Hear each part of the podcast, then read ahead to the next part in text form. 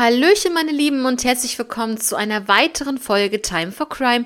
Schön, dass ihr alle wieder mit dabei seid. Ich hoffe, ihr habt ein schönes Halloween gehabt. Ja, jetzt ist ja schon November. Unglaublich. Die Zeit läuft einfach so auf Weihnachten zu. Ganz, ganz fix. Und ja, ich hoffe, es geht euch natürlich gut. Ihr hattet eine schöne Woche. Es ist wieder Freitag.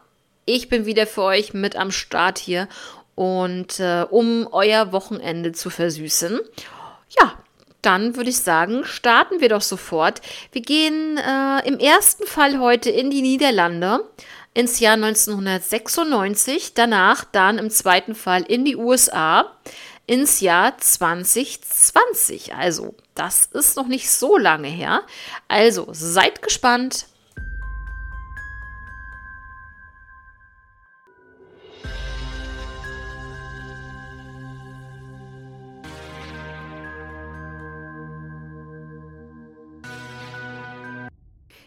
Also wie gesagt, Niederlande, da sind wir jetzt. Zwar geht es hier um den vermissten Fall von Marina Hendrika Schulein aus dem Jahr 1996. Am 24. Juli 1966 wurde Marina in Amsterdam geboren. Auch ähm, wurde sie liebevoll Marjan genannt. Ja, sie war Einzelkind und ja, sie ist mit ihrer Cousine Petra aufgewachsen. Sie war für sie wie eine Schwester. Ja, sie ähm, war eine ausgezeichnete Schülerin, ging aufs Gymnasium, sprach wirklich insgesamt fünf Sprachen, wollte eine DJ werden. Nicht DJ, eine DJ, glaube ich. Ich glaube, so nennt man äh, weibliche DJs. Und zwar in der Musikrichtung Reggae. Und genau, sie baute sogar mittlerweile ihr eigenes Mischpult zusammen. Sie erwarb ein ähm, ja, Catering- und Taxi-Diplom und arbeitete dann auch in einer Bäckerei. Ja, die Beziehung zu ihrer Cousine Petra wurde noch so ein bisschen weniger, bisschen weniger Kontakt, weil Petra dann Kinder bekam und sich natürlich da ähm, darauf fokussiert hatte. 1994 wurde dann bei Marinas Vater Alzheimer diagnostiziert und er kam dann ähm, ja kurz darauf in eine Einrichtung für Demenz, also wirklich kurz darauf. Also ich muss ganz ehrlich sagen, ich weiß nicht, wie das sonst so abläuft mit Alzheimer und Demenz, wie lange das Ganze geht, bis die Menschen dann vielleicht nachher versterben. Aber in diesem Fall von ihrem Vater finde ich das wirklich echt eine kurze Zeit, denn bereits ein Jahr später, 1995, nachdem die Alzheimer-Krankheit bei ihrem Vater diagnostiziert wurde, starb er bereits schon an dieser Krankheit. Also innerhalb von einem Jahr die Diagnose und ähm, der Tod, das ist, denke ich, schon sehr heftig. Ja, sie wechselte dann ihren Freundeskreis. Sie ist damit natürlich überhaupt nicht klargekommen, was man auch verstehen kann. Und ähm, ja, sie hatte dann einen Freundeskreis, welcher dann so ein bisschen ins Rotlichtmilieu führte. Sie hatte viel Kontakt zu Prostituierten, Zuhälter und Dealer. Und wie gesagt, das Ganze dann so, die Drogenszene war dann halt noch so mit am Start. Ja, Marina war dann natürlich auch so ein bisschen mit den Drogen in Kontakt gekommen und hat dann sogar welche konsumiert. Sie verlor daraufhin ihren Job und ähm, denn sie klaute halt Geld, ne? sie hat Geld entwendet und natürlich, was heißt natürlich, was ich auch sehr schrecklich finde, sogar von ihrer eigenen Mutter hat sie sich Geld geklaut ähm, für Drogen. Ja, dann wurde natürlich auch durch diesen Drogenkonsum ihr körperlicher Zustand ähm, sehr dramatisch. Also körperlicher Verfall war wirklich, äh, ja, sie ist, war abgemagert wie ein Junkie einfach, wenn man das so sagen darf. Ja, wie ein Junkie, wie ein Drogenabhängiger. Ja, und äh, ja, das muss man sich mal überlegen, dass man dann da wirklich so extrem abmagert. Ähm, ich denke mal, das kommt vielleicht auch davon, dass man dann vielleicht auch gar nicht so viel isst. ist das richtig? Dass man dann, wenn man so, so viel Drogen nimmt, sich einfach nur auf diese Drogen konzentriert und äh, gar kein Hungergefühl mehr hat. So kann ich mir das vorstellen, aber ich, ich weiß es nicht. Ja, Ende Juni 1996 war Marina 30 Jahre alt und stand dann auf einmal vor der Tür ihrer Mutter. Sie hat dann zu der Mutter gesagt, sie wäre krank und ähm, zu diesem Zeitpunkt lebte sie auf der Straße. Und ja, sie war dann auch wirklich eine Prostituierte. Das ist dann so gekommen, ne, weil es dann einfach nicht mehr anders ging, weil sie nicht mehr anders irgendwie an Geld kam und weil sie halt auch auf der Straße lebte. Und da kommt dann halt eins zum anderen. Ich will ja nicht sagen, dass es bei jedem so ist, aber ja, ich denke, in den meisten Fällen ist es leider so. Ja, am Freitag, den 26. Juni 1996 gegen 22 Uhr wollte Marina was zu essen holen, ist aus dem Haus gegangen und ähm, ja, war verschwunden und wurde nie wieder gesehen. Ja, ihre Familie suchte mit Flyer nach ihr. Sogar im Fernsehen hat man nach ihr gefahndet bzw. nach ihr gesucht. Es gab, äh, also ihr ähm, alter Personalausweis, der wurde an ihre alte Adresse geschickt. Der Absender war ein David oder David, was man halt nicht rausgefunden hat, wer dieser David oder David überhaupt ist. Dann hat sich ein Hellseher eingeschaltet. Mm, der Hellseher meinte, dass Marina nach Deutschland gereist wäre. Die Mutter fuhr dann unter anderem nach Berlin warum jetzt ausgerechnet Berlin? Vielleicht haben sie mal drüber gesprochen oder so und dann ist Berlin vielleicht so hängen geblieben. Jedenfalls hat sie natürlich in Berlin gesucht, aber ihr wisst alle, wie groß Berlin ist und oh, da suchst du, glaube ich, die Nadel im Heuhaufen. Dann gab es noch einen zweiten Hellseher, der meinte aber was ganz anderes. Er meinte, dass Marina an einer Überdosis gestorben wäre, dass sie ähm, einen äh, Herzstillstand hatte daraufhin und verstorben wäre. Sieben Jahre später, es war dann schon das Jahr 2003, ähm, hat ein Paar bei der Mutter von Marina ähm, eine Sichtung äh, ihr mitgeteilt. Sie hätten angeblich gesehen, wie Marina in ein Haus gebracht wurde. Dieses Haus ist, ich sage mal, in der Nachbarschaft der Mutter, kann man so grob sagen, ja, in der Nähe. Und dieses Haus wird be, ähm, betitelt als Drogenhaus. Und ja, Drogenabhängige machen dort wirklich sehr, sehr viel Lärm. Da ist immer irgendwas los. Ähm, Polizeieinsatz. Ja, also dieses Haus ähm, ja, hat wirklich keine gute Geschichte. Alles negativ. Von den drei Männern ähm, haben sie gesehen, also drei Männer waren auf dieser Veranda von dem Haus und äh, ja, man hat wohl Marina von dieser Veranda geworfen. Sie lief dann verängstigt wohl weg. Und dann ging sie auf einmal wieder zurück zu einem anderen Haus, zu einer anderen Hausnummer und hat dort geklingelt. Und ähm, da haben sie halt beobachtet, wie ein Mann die Tür öffnete, sie hineinzog ähm, und einfach nur sagte, sei still. Tja, was das jetzt miteinander zu tun hat, das ist wirklich äh, Seltsam, mehrere Zeugen haben dieses bestätigt und beobachtet. Diese, genau diese Szene. Das heißt, es muss irgendwas dran sein.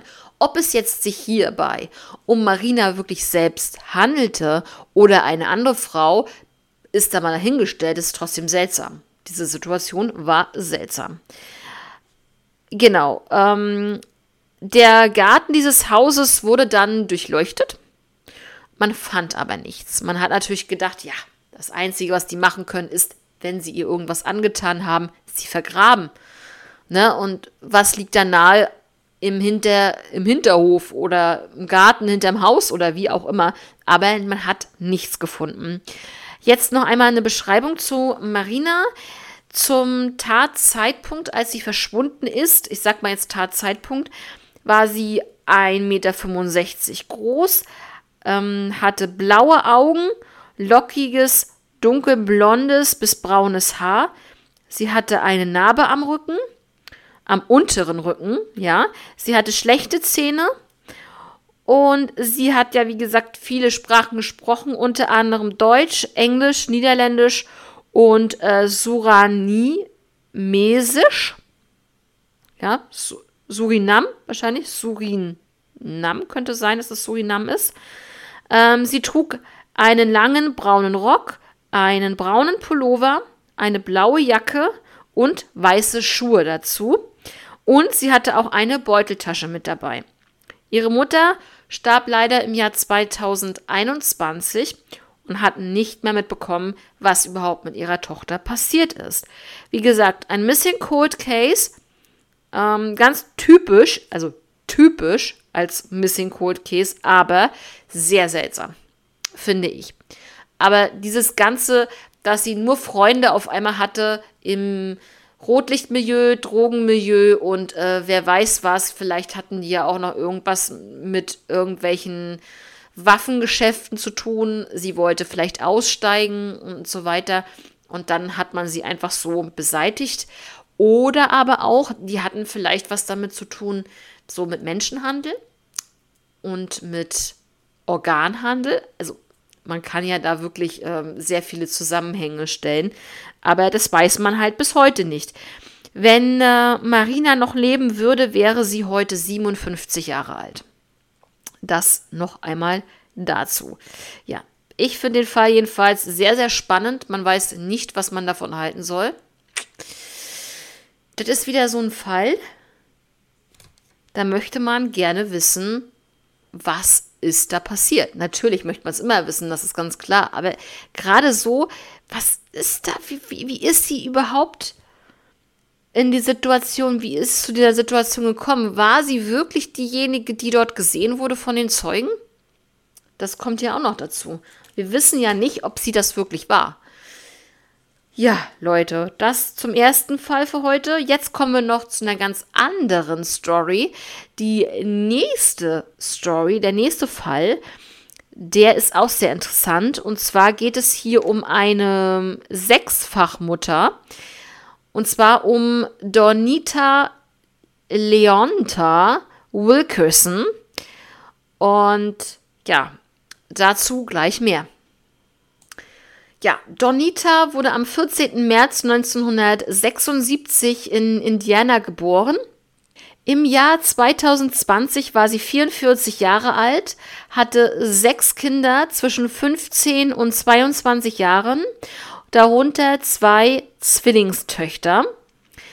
Eine Woche nach ihrem Verschwinden sollte sie eigentlich eine Ausbildung anfangen zur Krankenpflegerin.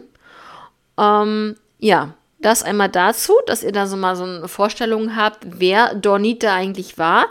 Eine sehr starke und lustige Frau auf jeden Fall. Und es geht jetzt hier um die Zeit des 21. Juni 2020. Da wurde sie das letzte Mal gesehen von ihrer 15-jährigen Tochter. Sie wollte gleich wieder zurück sein. Irgendwas wollte sie besorgen oder irgendwie musste sie noch mal los, sagte, sie kommt gleich wieder, kam aber nicht wieder. Am nächsten Morgen um 9 Uhr war sie auch telefonisch nicht erreichbar. Ihr Handy war ausgeschaltet. Und äh, ja, um 5 Uhr morgens hat sie immer ihre Mutter angerufen. Das ist dann an diesem Tag, also am nächsten Tag dann nicht passiert. Und wie gesagt, um 9 Uhr hat man sie dann auch nicht erreichen können auf ihrem äh, Handy, Telefon, wie auch immer. Ja, da geht natürlich eine Vermisstenmeldung raus, ganz klar. Die Familie ähm, war sich sicher, da kann nur irgendwas Schlimmes passiert sein. Ja, an diesem äh, besagten 21. Juni 2020, wo sie abends ja nochmal weg war, wurde sie aber nochmal gesehen und zwar um äh, ungefähr 20.15 Uhr beim East Side Motel. Da stieg sie nämlich in einem silberfarbenen Chevrolet Suburban des Baujahres 2004 mit einem Schiebedach und getönten Scheiben.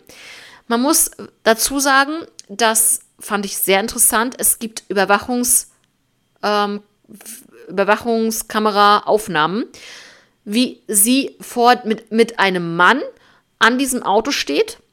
Ja, da sieht man auch, was sie anhat. Und da sieht man auch diesen Wagen, diesen Chevrolet. Ganz genau. Mit dem Schiebedach, mit den getönten Scheiben. Also von daher, das ist wirklich, ähm, wenn man da so Aufnahmen hat, das ist Gold wert. Ähm, aber wir kommen da gleich nochmal zu, zu diesem Auto und zu dem Besitzer natürlich. Das Auto soll in Richtung Süden ähm, gefahren sein und zwar ähm, nach Illinois. Genau. Vor dem Verschwinden, das ist auch jetzt sehr, sehr interessant. Ähm, ich denke auch für die Ermittler natürlich sehr interessant, denn vor ihrem Verschwinden hatte sie Angst vor zwei Männern, die ihr nämlich ähm, Drohnachrichten geschrieben haben. Sie hat daraufhin ihre Nummer sogar geändert, aber leider fanden diese Männer auch ihre neue Nummer heraus. Ja, und äh, da wurde unter anderem geschrieben, ähm, der eine Mann schrieb, ähm, ich werde dich holen und niemand wird deine Leiche jemals finden. Ich meine, was ist das schon für eine Aussage? Und vor allen Dingen, wenn sie danach verschwindet und kein Lebenszeichen mehr von ihr und nichts, dann ist das schon eine sehr, sehr intensive Aussage, die man auch dann ernst nehmen muss und nachgehen muss, ganz klar. 2018, 2019, also davor, ja, war, ähm, wurde ihr Ex-Freund verhaftet. Er war vier, also er hat wohl viermal Frauen, verschiedene Frauen, tätlich angegriffen und hat eine Schutzanordnung bekommen von jeder Frau. Also sozusagen, ich denke mal, dass man, er sich diesen Frauen nicht mehr nähern durfte. Das waren vier verschiedene Frauen, das muss man sich mal überlegen. Ähm, echt ein crazy Typ, würde ich sagen. Sie, also ähm, Donita rief dann am Morgen ihres Verschwindens ihre Familie noch an und äh, sie sei wohl bei beiden Männern und habe große Angst. Ähm, und dann hat sie noch was ganz Seltsames gefragt, ähm, ob jemand eine Waffe hätte. Ob jemand von ihnen die am Telefon waren, also ihre Verwandtschaft und, und ihre Familie, ob jemand eine Waffe hätte. Das ist so eine Sache, vielleicht eventuell ist das so ein Hilferuf gewesen. So ein bestimmter Satz, der fallen könnte, um wirklich zu sagen, ey Leutings, mir geht's hier richtig kacke. Ich glaube, äh, hier passiert bald irgendwas. Ähm, ich habe hier richtig Angst um mein Leben. Das könnte natürlich so eine Frage gewesen sein, aber das können, wie gesagt, auch nur die Familienmitglieder sagen, weil sie sie natürlich am besten kannten. Ne? Ähm, ja, was natürlich super war, finde ich ganz toll von Donita. Sie hat vorher schon der Familie die ähm, Nachrichten gezeigt, diese Drohnachrichten und auch die Namen der beiden Männer, von denen sie diese Drohnachrichten äh, bekommen hat. Das finde ich natürlich sehr, sehr interessant. Das heißt also, auch den Ermittlern sind diese beiden Namen natürlich bekannt. Dann hat man auch den Besitzer des Fahrzeugs identifizieren können, in dem Donite eingestiegen ist und das letzte Mal überhaupt lebend gesehen wurde. Und ist natürlich ganz klar, dass er ein Hauptverdächtiger in diesem Fall dann ist, weil, ähm, ja, du fährst mit ihrem Auto und danach verschwindet sie. Äh, wo soll sie denn hin? Was ist da passiert? Ja. Diese Person kooperierte mit der Polizei, mit den Ermittlern aber nicht. Tja, das hat wohl einen Grund, denke ich. Ja, ähm, weiter ist da leider nichts passiert und das finde ich auch so schade, weil du hast die Namen der Männer, es konnte ihnen nichts nachgewiesen werden. Ne? Sie haben wahrscheinlich irgendwas damit zu tun, auch der Besitzer, also ich weiß nur, dass der Besitzer von dem Auto einer von diesen beiden Männern gewesen ist. Das kann ich euch definitiv sagen, der diese Drohungen geschickt hat. Ja, alle ihre sechs Kinder warten bis heute auf ihre Mutter, auf ihrem Zurückkommen. Aber es ist, ähm, ja, sehr, sehr, sehr, sehr schwierig. Ähm, natürlich ist der Fall noch nicht so alt, als wenn wir jetzt hier einen Fall aus den 90er Jahren hätten. Aber wäre ihre Mutter nicht schon längst zurückgekommen, wenn sie es gewollt hätte? Gewollt hätte? Also, entweder ist sie wirklich freiwillig, dass die Männer irgendwas damit zu tun haben, ähm, aber warum sollten sie sie dann trotzdem ihr solche Nachrichten schreiben, Drohnachrichten, Drohanrufe und, und, und? Ähm, sie hatte Angst vor ihnen. Ähm, ob sie jetzt da untertaucht, ähm, alleine untergetaucht ist, aber wie gesagt, man hat sie mit ihm gesehen, mit dem einen Typen. Ja, was will man denn da? Eins und eins kann man doch da zusammenzählen. Ne? Warum sollte er dann ihr da jetzt nichts tun? Ne? Wenn er ihr sowieso schon gedroht hat, ey, deine Leiche findet man sowieso nicht. Äh, sorry, Leute. Also, ähm, ja. Der Fall ist immer noch aktiv, einmal dazu und in diesem Fall gibt es eine Belohnung von 5000 Dollar. Ja, ganz wichtig zu sagen. Ja, jetzt nochmal eine Beschreibung zu dem ganzen Fall und natürlich zu ähm, Donita. Sie verschwand, also offiziell verschwand sie am 21. Juni 2020, war zu diesem Zeitpunkt 44 Jahre alt, ähm, Afroamerikanerin, das hatte ich noch gar nicht gesagt, ne, genau. 1,75 Meter groß, ca. 75 Kilo, braune Augen, schwarze Haare. Sie war tätowiert und zwar hatte sie ein Herz auf dem unteren Rücken, äh, betende Hände mit dem Namen Timmy auf der rechten Schulter und ein Kreuz auf der linken Schulter. Sie hatte mehrere Erkrankungen, musste Medikamente nehmen, hatte aber diese Medikamente am Tag ihres Verschwindens nicht dabei, weil sie wollte ja auch wiederkommen. Ne? Sie hat ja gesagt, äh, ja, ich muss mal irgendwo hin. Wohin hat sie ja nicht gesagt. Äh, sie kommt bald wieder. Ja. Sie trug, äh, und so war es auch auf der Überwachungskamera zu sehen, sie trug ein rotes Shirt mit einem V-Ausschnitt ähm, und auf der Vorderseite war die Schrift St. Louis geschrieben. Ähm, dann trug sie noch blaue Jeans-Shorts, dunkle Socken mit weißen Punkten und Sandalen. Könnt ihr euch das so vorstellen? Ich habe das Foto ja gesehen. Die, ähm, wenn ich dran denke, ich mache mir mal noch mal einmal ein, ähm, ein, eine Notiz gleich dazu. Dann würde ich euch das äh, Foto natürlich auch über Instagram dann einmal ähm, äh, veröffentlichen ähm, wie sie da aussah mit den ähm, Klamotten. Ja, die Socken waren halt wirklich hochgezogen, schwarze, also dunkle Socken, hochgezogen, fast bis zu den Knien, kann man fast sagen. Wirklich mit weißen Punkten drauf. Und dann hatte sie Sandalen an. Sah ein bisschen komisch aus, aber wie gesagt, ähm, ja, ich denke, äh, unsere afroamerikanische Bevölkerung, egal in welchem Land, ich finde, die sind eigentlich immer gut gestylt. Die haben immer irgendwie einen richtig coolen Style drauf. Nur mal dazu. Ähm, obwohl ich das mit den Socken jetzt ein bisschen eigenartig finde. Ich, wie gesagt, mache mir gleich eine Notiz nochmal, dass ich euch das dann, dass ich daran denke, euch das einmal noch mitzuteilen. Ja, Leute, das war's dann auch schon für heute. Das war der zweite Fall. Dann würde ich euch jetzt mal ins Wochenende entlassen. Ich ähm, hoffe, wir hören uns am Dienstag wieder. Und dann normal, wie gewohnt, wie immer, ab 16 Uhr geht die Folge ja immer online. Ich hoffe, dass ihr ein schönes Wochenende habt. Passt alle auf euch auf. Bleibt weiterhin natürlich gesund, gerade zu der Jahreszeit. Ne? Und ansonsten Macht es gut. Bis Dienstag. Ciao.